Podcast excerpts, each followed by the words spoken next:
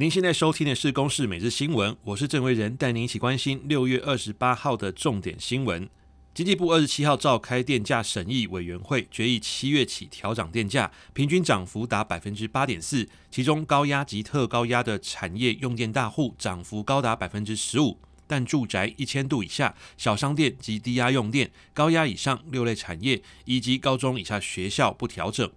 国际消息来关心，乌克兰中部城市科勒曼楚的一间购物中心，二十七号正值人潮拥挤的时候，遭到俄罗斯两枚飞弹击中，当时有超过一千人在里头，造成至少十人死亡，超过四十人受伤。乌克兰总统泽伦斯基形容俄罗斯是世界上最大的恐怖组织。联合国表示，任何民用基础设施都不应该成为攻击目标。G7 七大工业国集团峰会轮值主席德国总理肖兹表示，俄罗斯对乌的攻击打破各国间的所有规则。G7 领袖一致认为，与俄国关系不可能回到过去。G7 发表的联合公报也誓言和乌克兰站在一起，并承诺加强对俄罗斯制裁。乌克兰总统泽伦斯基透过视讯与会，并呼吁年底前结束这场战争。约旦南部港口雅喀巴发生毒气外泄事件，一台起重机在搬运装有化学气体的货柜到船上时不慎掉落，导致有毒的黄色化学气体外泄，码头工人争先恐后的逃离现场。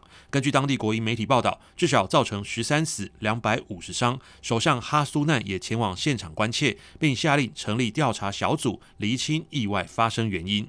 以上由公司新闻制作，谢谢您的收听。